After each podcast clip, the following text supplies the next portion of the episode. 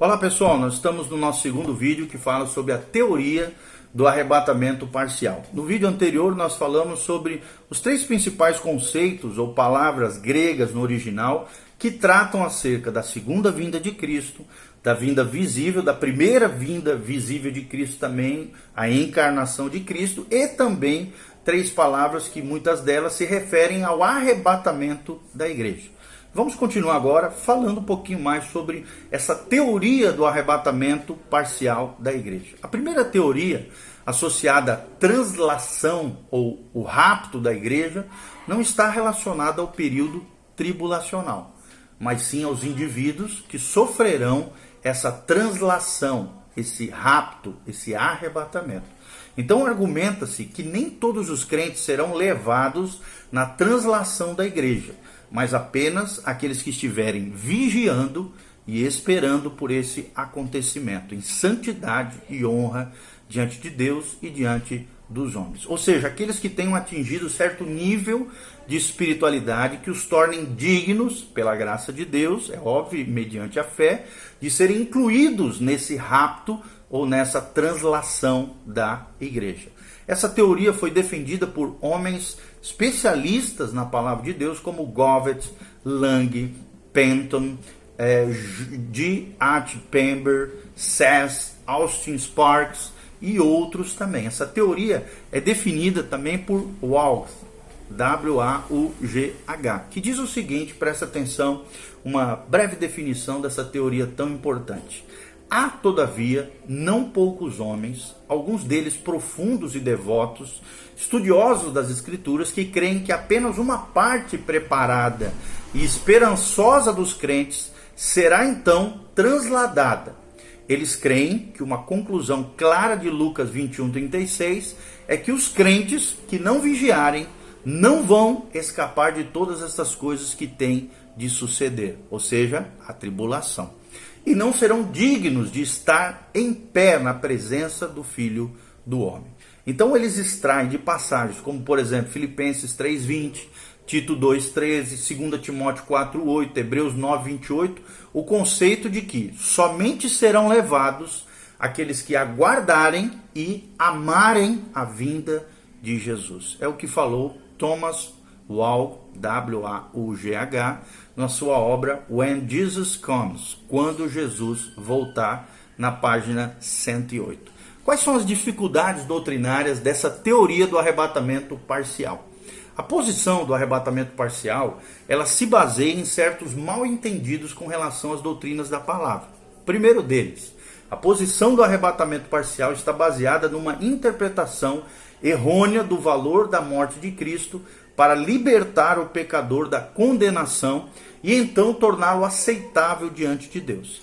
Essa doutrina está ligada a três palavras do Novo Testamento: propiciação, reconciliação e redenção.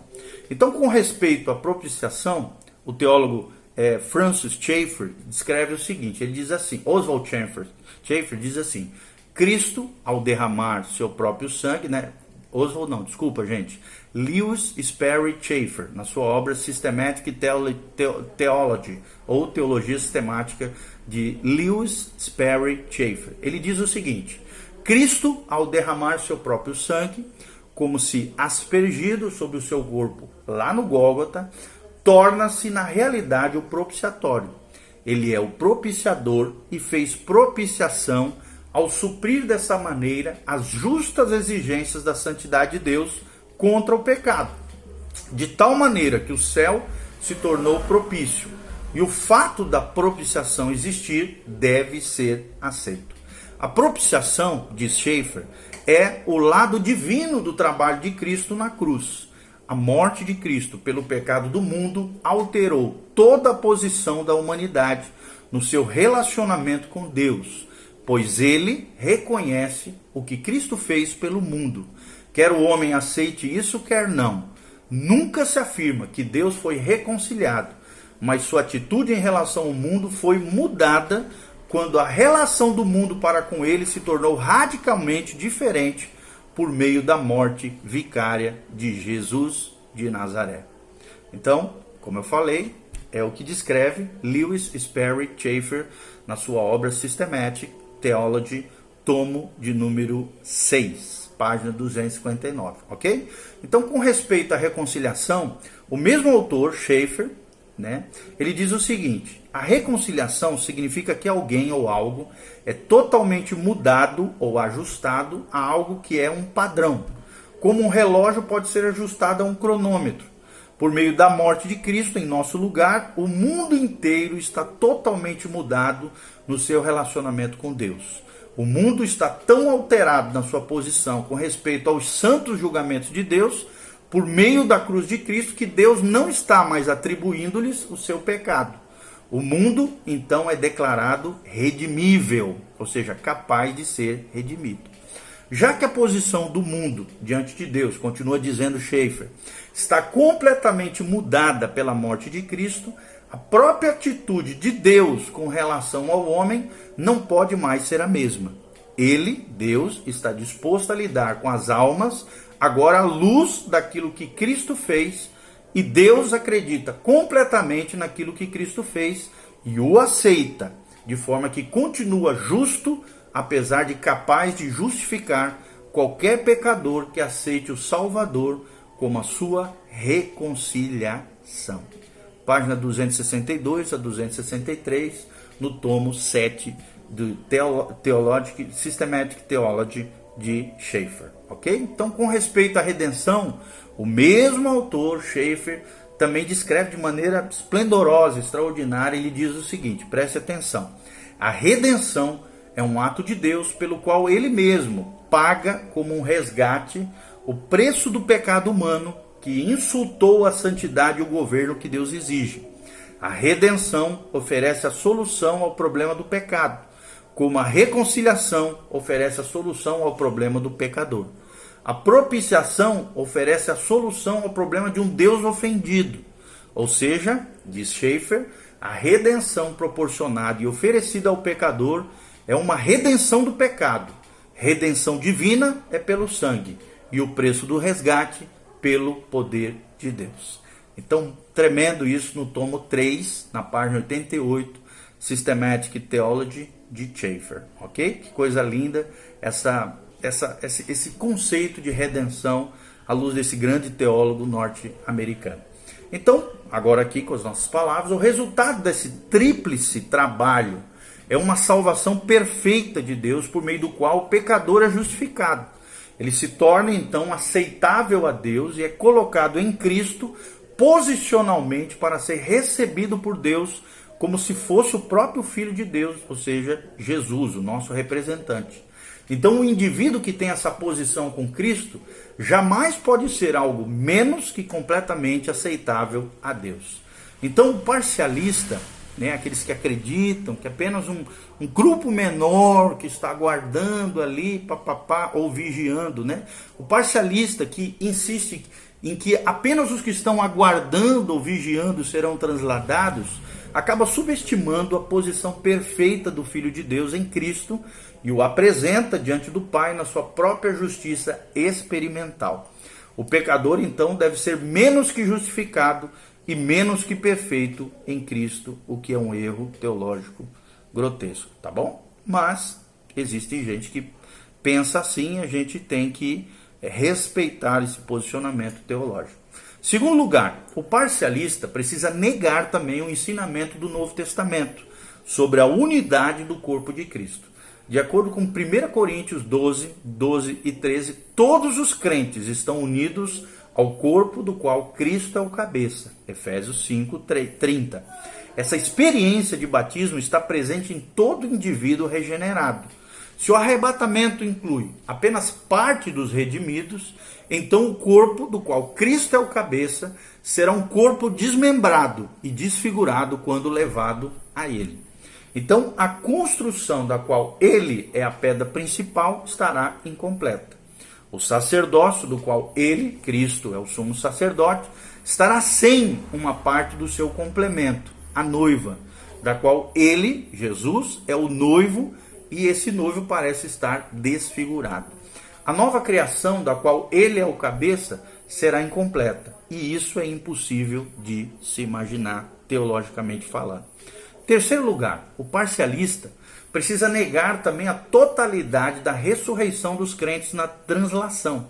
Ou seja, no mesmo arrebatamento da igreja acontecerá um evento paralelo anterior ao arrebatamento, que é a ressurreição dos crentes nesse momento esplendoroso e glorioso descrito na palavra de Deus em 1 Tessalonicenses 4, de 13 a 18, que nós lemos aqui no comecinho do primeiro vídeo aqui para vocês. Então, já que nem todos os santos poderiam ser arrebatados, logicamente, nem todos os mortos em Cristo poderiam ser ressurretos, visto que muitos deles morreram em imaturidade espiritual. Mas já que Paulo ensina que transformados seremos todos e que todos os que dormem Deus trará, está lá em 1 Coríntios 15, 51 e 52 e 1 Tessalonicenses 4, 14, é impossível admitir uma ressurreição parcial. Quarto problema né, com relação ao parcia, aos parcialistas. O parcialista também confunde o ensinamento bíblico sobre os galardões.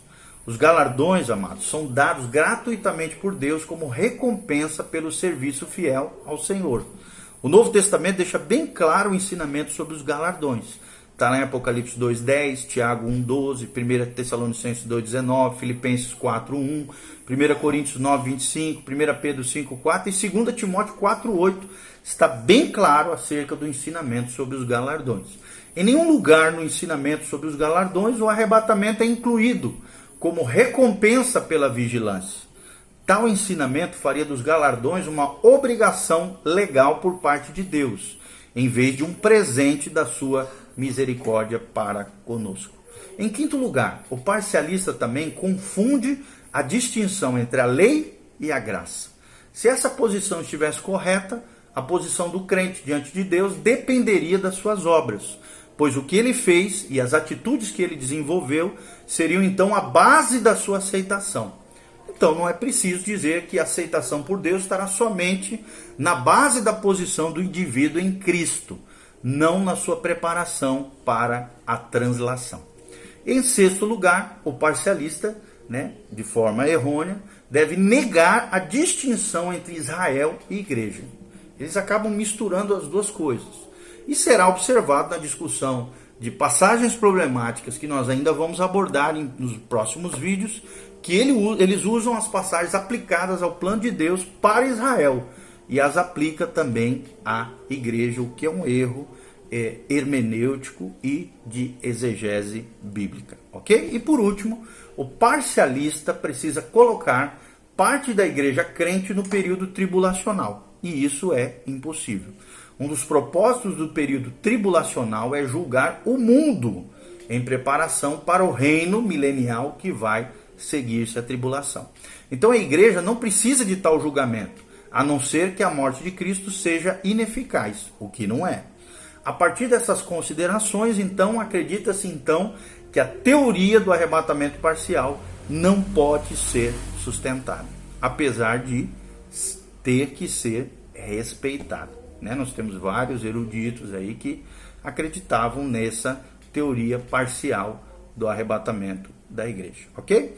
No próximo vídeo nós vamos falar sobre as passagens problemáticas baseadas dentro dessa teoria do arrebatamento parcial. Ok? Deus abençoe, siga-nos nas redes sociais, dá um clique aí no nosso link, né? Nosso link aí com todas as informações no YouTube, nossas redes sociais, nos siga ali, dá um joinha, faça seus comentários e compartilhe com outras pessoas esse vídeo escatológico. Um abraço, beijo, pastor Giovanni, Deus os abençoe. Maranata vem Senhor Jesus, Jesus está voltando. Põe em ordem a tua casa, a tua vida. Jesus está voltando. Conserte-se com o Senhor e ande numa vida reta, santa, honesta e correta com o nosso Deus.